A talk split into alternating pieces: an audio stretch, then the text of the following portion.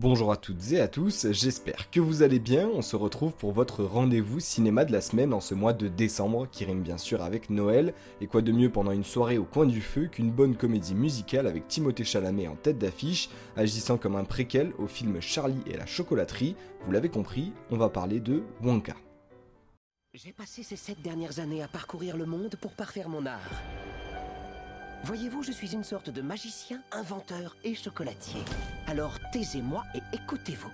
Non, c'est pas ça, je voulais dire l'inverse.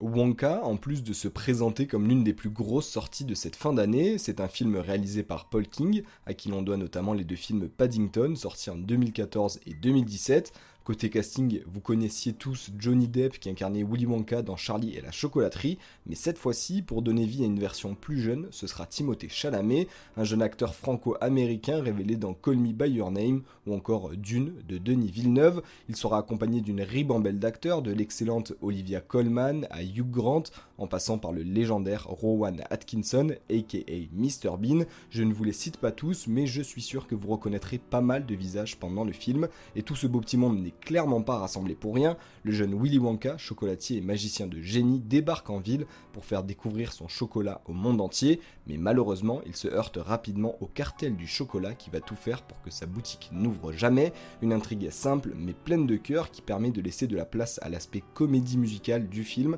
peut-être trop de place d'ailleurs, c'est ce qu'on va voir tout de suite dans ma partie critique.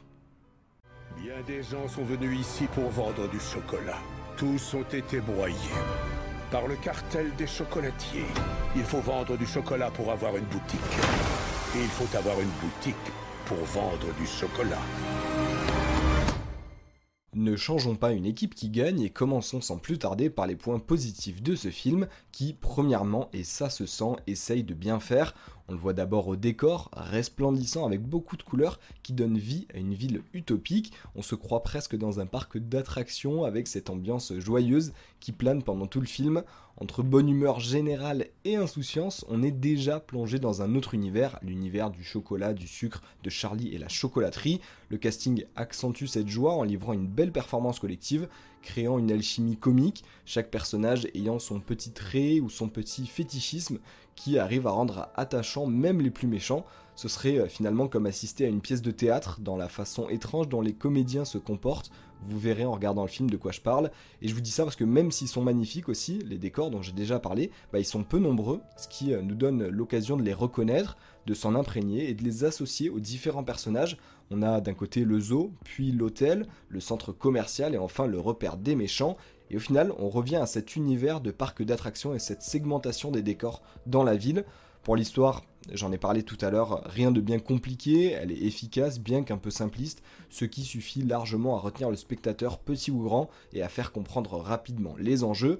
On prend peut-être même un peu trop de temps pour vous faire comprendre les décisions des personnages, ce qui enlève de la fluidité.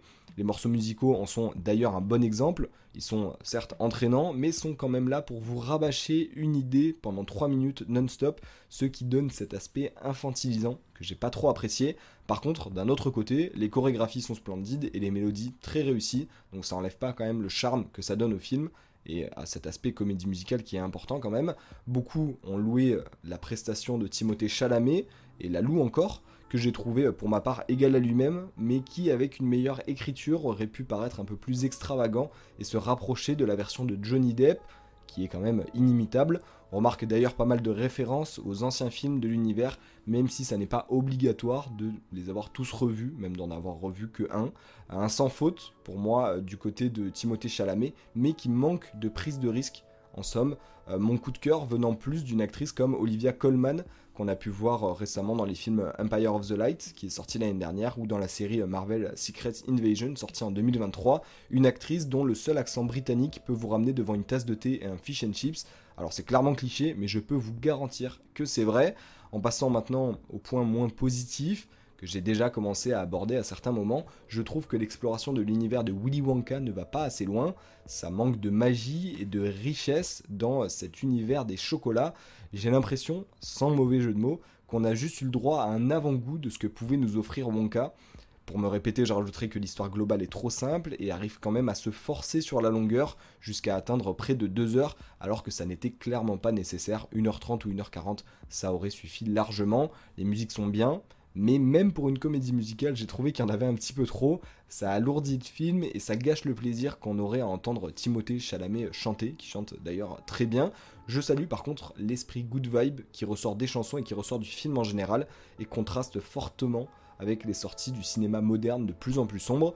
J'ai donc un avis mitigé sur mon cas qui se voit capable du meilleur comme du pire en se forçant à être parfois ce qu'il n'est pas. C'est drôle, mais ça n'est pas touchant, c'est entraînant, mais pas mémorable. Le film aurait facilement pu s'améliorer en se simplifiant. Gardons que ça reste un très bon film de Noël qui donne envie de se remplir le ventre de chocolat. Un bon chocolat doit être simple, alors que celui-ci est tout bonnement Étrange. Qu'est-ce qui se passe?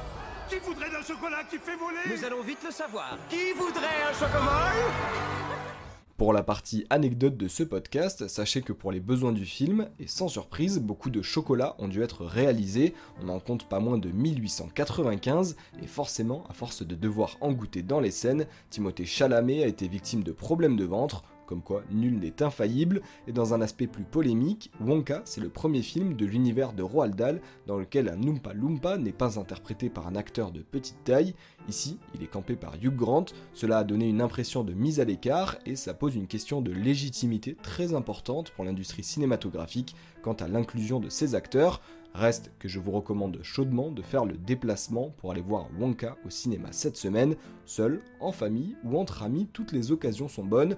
N'hésitez pas à vous abonner si ce podcast vous a plu et pour ne pas manquer les prochains épisodes. D'ici là, je vous dis à bientôt et portez-vous bien.